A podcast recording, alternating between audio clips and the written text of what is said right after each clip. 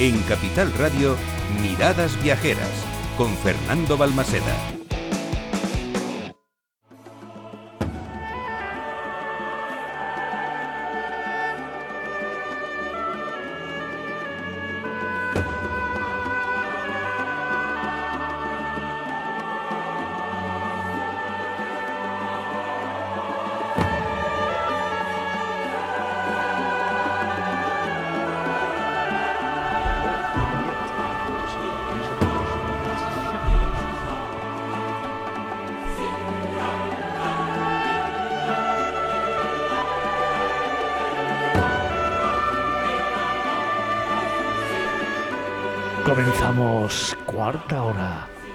Con nuestra sintonía, la de otros mundos.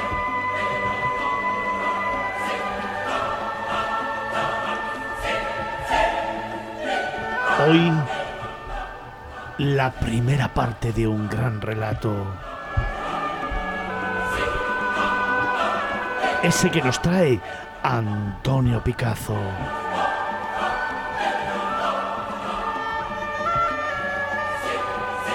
Un relato que se sucede entre el trueno del Nilo Blanco y el desdén de los chimpancéses.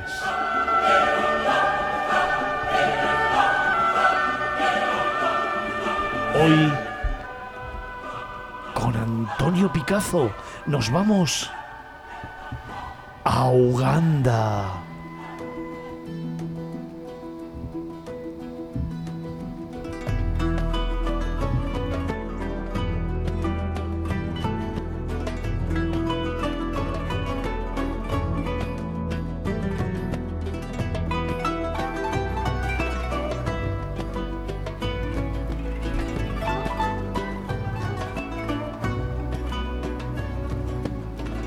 Pocas veces un país de un tamaño no muy grande, tal y como es el caso de Uganda, reúne tantos y tantos fenómenos naturales. Por ejemplo, este territorio africano es atravesado por una parte de la falta del Rift. También está salpicado por un puñado de lagos extensos con el Victoria a la cabeza y sobre todo sorprendiendo a todos.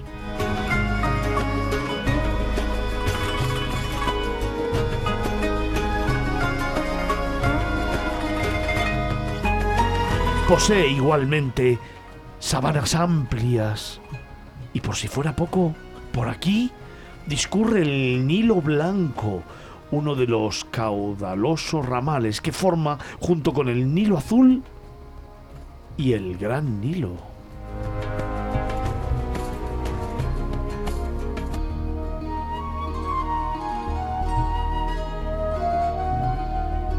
Pero ojo, no te hagas solamente a esta idea.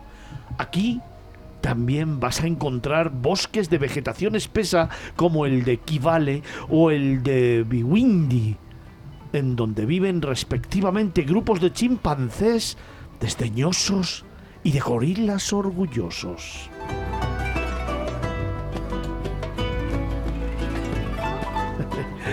Pero sobre todo, Uganda es un país lleno de pulsos africanos que, a pesar de haber sufrido diversos sucesos trágicos en su historia, mantiene una vitalidad que expresa en sus pueblos y aldeas y en especial en sus mercados, donde entre el negro y el verde se refugian todos los colores de los amaneceres africanos.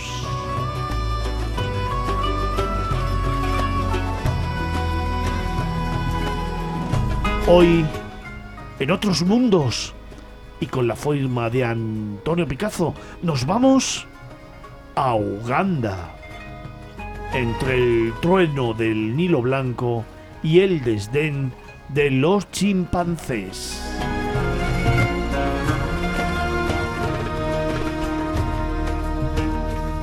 Antonio, buenos días de nuevo. Buenos días, ¿qué tal por aquí? Pues andamos muy bien, gracias a que has llegado ya y estás entre nosotros. Muy bien, me alegro que no os haya pasado nada. Así que como todavía mantenemos la fuerza, la esperanza y la ilusión y sobre todo la alegría de tenerte entre nosotros... Y la caridad, que se te ha olvidado. y la caridad. Y por fin tenemos al número uno aquí. y teniendo al número uno con nosotros. Qué, qué bien que lo reconozca el número 10. No, yo ¿Dónde- soy el 11 porque estoy en el, en el extremo para marcharme. Venga, ¿dónde y cómo situamos este tan característico país que es Uganda? Bueno, pues lo centramos en la geografía, en el mapa. Eh, está en el este de África, limita con, al este con Kenia, al norte con Sudán del Sur, al oeste con la República de- Democrática del Congo y al sur y suroeste con Tanzania y Ruanda respectivamente, de una población de unos 46 millones de habitantes. Eh, los idiomas oficiales son el suajili y el inglés, aunque también el luganda.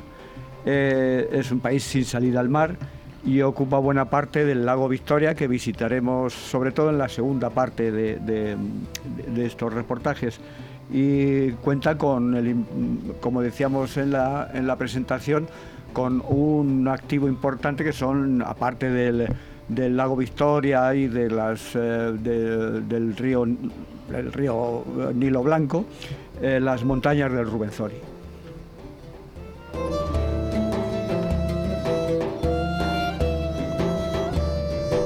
Como te contaba, vamos a tener dos partes de Uganda.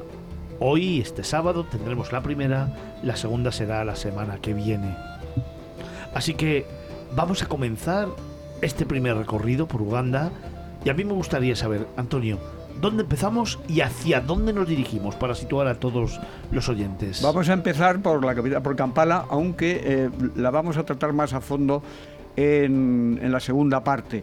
Eh, eh, partimos como base de Kampala, donde ya encontramos unas primeras escenas, eh, como su caótica esplanada de... Dicen que es una estación de autobuses, pero aquello es un, un lío de...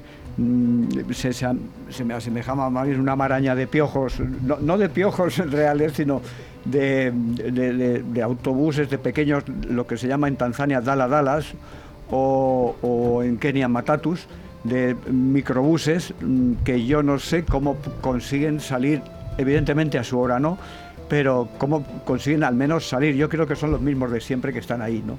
Entonces, esa es un- una imagen muy característica que veremos luego ya en, la segunda, eh, en una segunda parte. Y luego escenas como esa que me, que me chocó mucho, como un minusválido sin piernas que eh, tenía a su lado pues un par de, de- chancletas, o sea, que no, no sé para qué, pero las tenía, ¿no?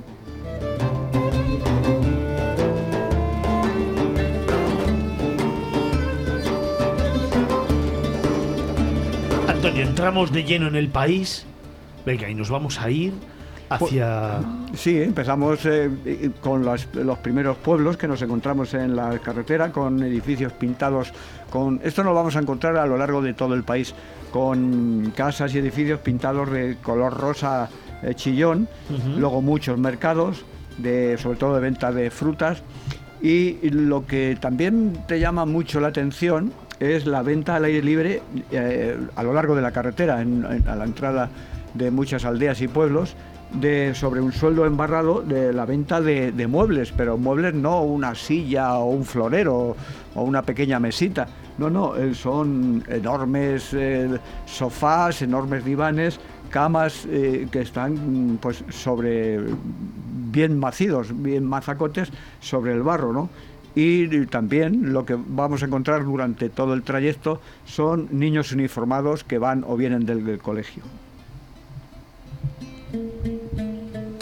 ¿Es lo mismo que nos encontramos si nos dirigimos hacia las riberas caudalosas del Nilo Blanco? Sí, durante casi durante todo el tiempo. Obviamente, cuando nos vamos internando por zonas ya más selváticas o ya más, eh, más salvajes, pues estas escenas eh, se van perdiendo porque ya no son tan urbanas. Eh, y empiezan ya la vegetación propiamente, donde ya aparecen ya animales como los babuinos, facóceros, mangostas, aves rapaces, y ya por fin aparece el Nilo Blanco. Eh, el Nilo Blanco y esto... eh, eh, Aquí en la primera parte no voy a ser muy guerrero, lo, voy a ser en la segunda, porque voy a toca- atacar a fondo a los mm, presuntos y pre- presumidos exploradores británicos que, como es natural y era su costumbre, mintieron cuando dijeron que habían descubierto las eh, fuentes del Nilo, del Nilo, ¿eh? no ya del Nilo Blanco, del Sí, Nilo, sí, sí. ¿eh? no dijeron las fuentes del mundo porque, porque ya les parecía muy fuerte. Pero eso lo veremos en la segunda parte.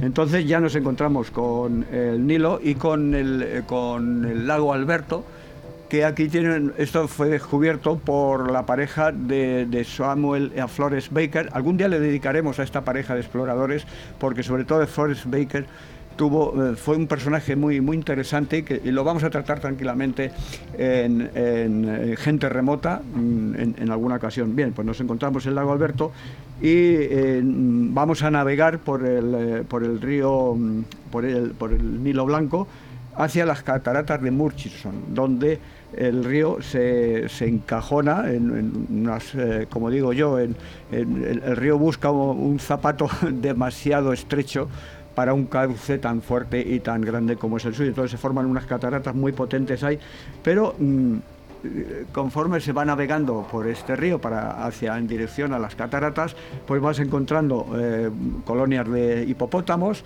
y colonias de cocodrilos con una naturalidad que parece que, es que, lo, que estás en el retiro de Madrid, ¿no? Entonces es el, ambiente que vas que vas eh, viendo junto con martines pescadores, abejarucos y mucha mucha avifauna, ¿no? Hay que desembarcar, yo lo hice para continuar hasta las propias cataratas y, y donde se llega al encajonamiento de, eh, de las rocas donde se forman dos brazos de, y, y un, como decíamos al principio, ¿no? La- el ensordecedor eh, ruido de, que forman las cataratas cuando se llega al propio, al propio río, al propio y a las propias eh, los saltos de agua que, que caen en esta zona. Las cataratas son famosas, las cataratas de Murchison, cuando el agua me- ya una vez se, lleva tanta fuerza que una vez que, se remansa, cuando ya se ha pasado las cataratas, se forman una especie de espuma como si flotaran grumos de nata sucia, ¿no? Lo vas viendo incluso mucho antes de llegar a las cataratas, ¿no? Eh, y lo que también es muy impresionante, y antes que lo preguntes al final de esta conversación, es muy simpático, pues el ronroneo de los hipopótamos por la noche, ¿no? Dices eh, que no me dejan dormir, pero es que los tienes posiblemente a escasos metros de tu tienda de campaña o alojamiento.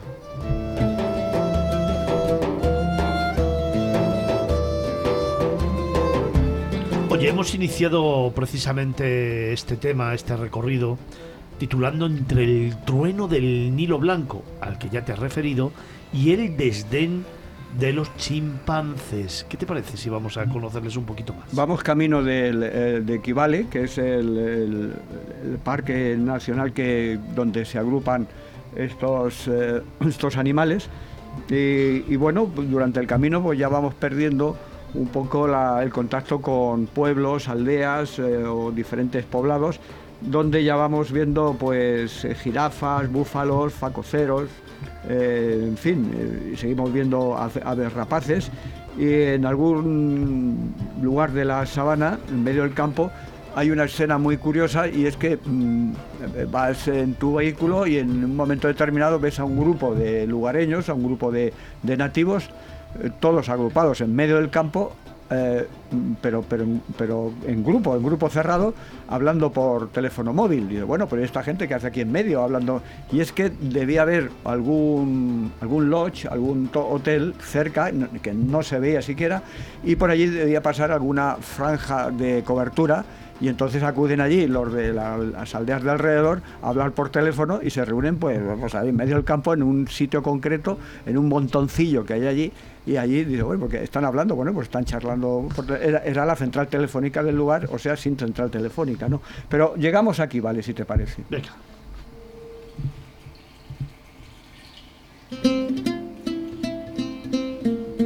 Vamos al Parque Nacional de Kivale. ¿Cómo es el ambiente en ese bosque de Kivale? Bueno, pues vamos caminando. Ya eh, si eh, veníamos de la sabana, es un- una llanura abierta, generalmente, donde hemos eh, atravesado ya de nuevo nuevos pueblos, con sus edificios coloristas, con sus pequeñas peluquerías, talleres de reciclaje de todo tipo de artilugios. mm, también mercados con todo tipo de fruta, papayas, tomates, eh, eh, en fin, cocinando la gente, luego talleres de, de- sastrería, en fin. Y cuando todo eso se pierde, hemos perdido la sabana y hemos perdido el ambiente urbano, llegamos a mm, un bosque, un bosque ya más cerrado, un bosque de, de ya con árboles enormes, muy altos.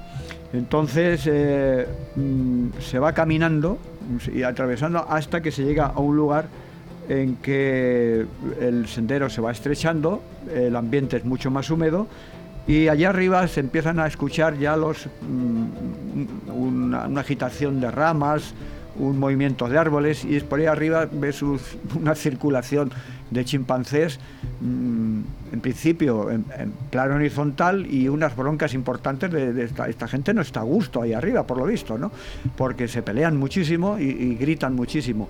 Conforme eh, estás allí y sigues avanzando alguno que otro ya va, va, va descendiendo hasta que vas encontrando ya en el suelo eh, pues ya pues o bien alguna pareja o algún individuo que se están alimentando de, fruta que ha caído de algunos de los árboles, pero sobre todo lo que eh, la sensación que tienen no es ningún ambiente de peligro en, cual- en ningún momento, pero sí de desprecio a lo humano, ¿no? El desdén este que hablábamos te, mm, eh, te ignoran, o sea, te miran incluso con, con eh, suficiencia. O sea, los, yo creo que los chimpancés nos desprecian, ¿no? Porque hemos evolucionado muy mal y ellos son una especie superior. Entonces, pues ahí están. Lo que sí te advierten es una cosa muy, muy curiosa, que porque hay, mucho paleto que va por allí eh, con pantalón corto y chaleco multibolsillos que intenta imitar a los, a los chimpancés. Entonces lo primero que te dicen los guardabosques es que, que no se imite a los chimpancés porque no sabes lo que puedes estar diciendo y te pueden montar una bronca si no es que te atacan, ¿no? Entonces, eso es, es muy curioso, pero bueno, generalmente no hay, no hay ningún problema, no hay ninguna ni- ninguna bronca en ese sentido. Se pelean entre ellos, eso sí, pero, pero nunca una, una pelea de contacto, sino de, sino de- de expresión, digamos, de ruido, de voces, ¿no?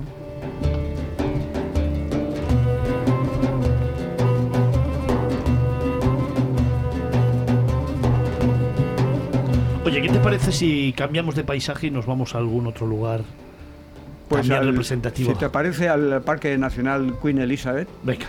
Y, y antes, eh, en las, eh, las transiciones, pues eh, pasé por un pueblo de la zona de Picoti, donde visité una escuela y, y donde mm, tuve la satisfacción de, de visitar una clase y también la satisfacción de ver lo educado que es esta gente. Eh, con un material muy precario, eh, unos chavales que conforme entré al aula, pues resulta que se levantaron todos, me saludaron, cantaron una canción de bienvenida y eh, pude ver la, gran educación que tenían y que sin tener apenas material y medios, porque no tienen ni cartera ni tienen es- exceso de lápiz, solamente tienen un lápiz, solamente tienen un cuaderno, que es el que llevan y traen de su casa, a veces con mucho tiempo, con muchas horas de, de- trayecto. Lo que sí llevan todos es su tarterita con su, con su comida, es bastante entrañable esa imagen.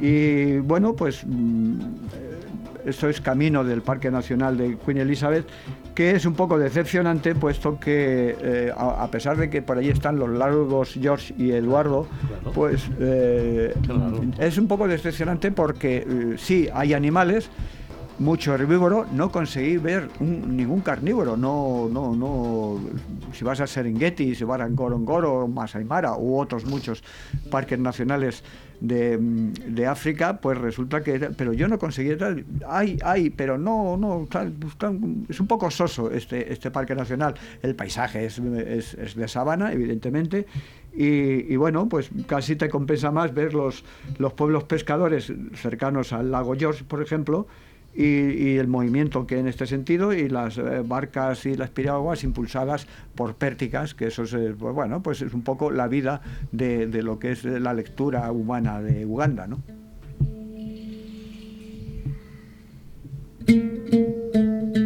Entiendo, Antonio, que aquí encontramos un gran contraste entre los bosques lluviosos de Kivale y Biwindi y la sabana, ¿no? Sí, son los dos ambientes que hay. Bueno, luego hay otro ambiente que es el, el- el del lago, lo trataremos en la segunda parte. Pero efectivamente son dos con, los gran- serían tres, eh, tres ambientes, ¿no? Eh, los urbanos de, de- pueblos y poblados y aldeas, luego estarían el de sabana, que son grandes llanuras, eh, según la época del año, estarían pues con la hierba más alta, más seca, los, las charcas, los ríos con más o menos agua, y luego estarían los bosques lluviosos, que efectivamente en la segunda parte, aunque ya lo tratamos en un, en un programa especial, vamos a hacerlo un poco de, con alguna cosa que nos dejamos en ese programa que fue el bosque lluvioso eh, y espeso de Windy, pero el, el- bosque de Equivale también es un bosque muy cerrado, es un bosque húmedo. Cuando vas paseando por allí vas pisando el barro de bueno pues de la lluvia y de pero claro cada uno tiene su ambiente. Los herbívoros eh, tienen sus grandes praderas y los que, que son animales eh, que mm, se alimentan de frutas y demás pues eh, tienen sus sus ambientes pues, pues más cerrados y más húmedos lógicamente, ¿no?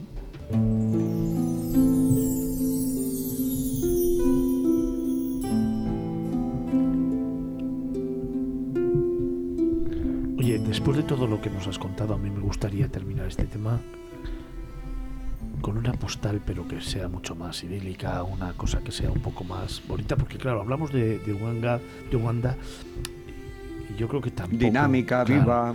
Vamos a buscar algo que, que realmente se nos quede como colofón de este tema, pero sobre todo de apertura también a la segunda parte. Sí, como llave, como bisagra. Venga.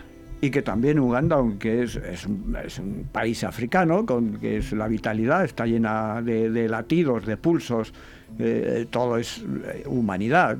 Yo que soy más de paisanaje que de monumentaje, pues ese, es- mi medio natural, ¿no? Aunque me gustan otros, otros continentes. Pero nos centramos como, como esa especie de despedida de esta primera parte, pues en un, en un lago dentro de esta de esta de este recorrido que estamos haciendo, que es el lago eh, que es como una larga cinta de agua que se divide en, en- dos partes, eh, como una Y, una Y mayúscula, eh, invertida, y que al atardecer, en un atardecer de lluvia, es algo muy potente, ¿no? El lago toma el mismo color que el aluminio, la superficie del lago se riza de vez en cuando, en esos momentos en que una brisa tranquila deja de serlo para convertirse en un, en un viento bastante preocupado, ¿no?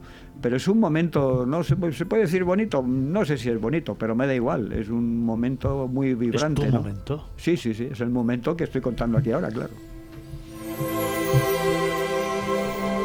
Ya sabes que a mí me gusta preguntarte no solamente tu momento, tu instante, sino también ese recuerdo final que tienes o, ese lugar un poco especial para ti de este viaje, al menos de esta primera parte.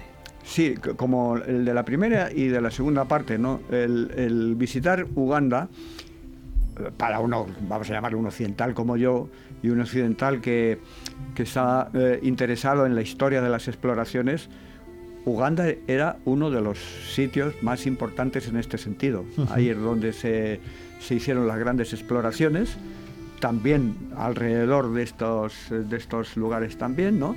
Pero tenemos en cuenta que ahí estaba eh, donde se buscó siempre las fuentes del Nilo Azul, que luego precisamente, a pesar de lo que decían los británicos, no estaban ahí, luego resulta, lo explicaré luego en, en la segunda parte, estaba en Burundi, y, pero bueno, eh, ahí estaba el Rubenzori, eh, y son nombres como hemos dicho, Samuel y Flores Baker, eh, estuvo eh, Grant, eh, Finn Speck, estuvo bien, pues, eh, pues todo el- eh, los- todos los eh, movimientos de búsqueda que, que tuvieron cuando todos buscaban las, las fuentes. Es, es el paraíso de los que les interese la historia de las exploraciones.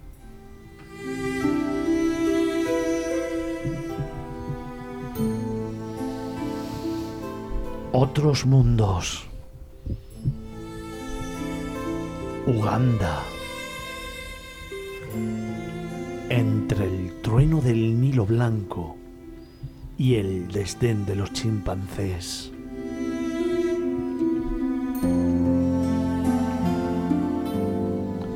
Antonio Picazo.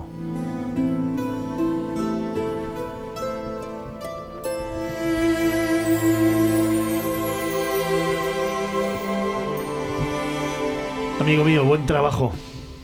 Muy bien, solamente el recuerdo final de aquel eh, pollo correoso que me comí en un restaurante alternativo de una población de Casese, que no supe si o dudé entre comerme una zapatilla o aquel pollo.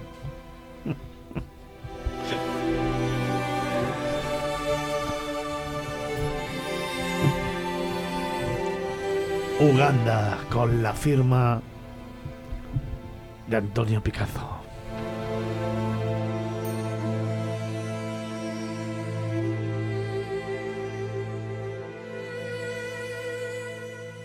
Miradas Viajeras en Capital Radio.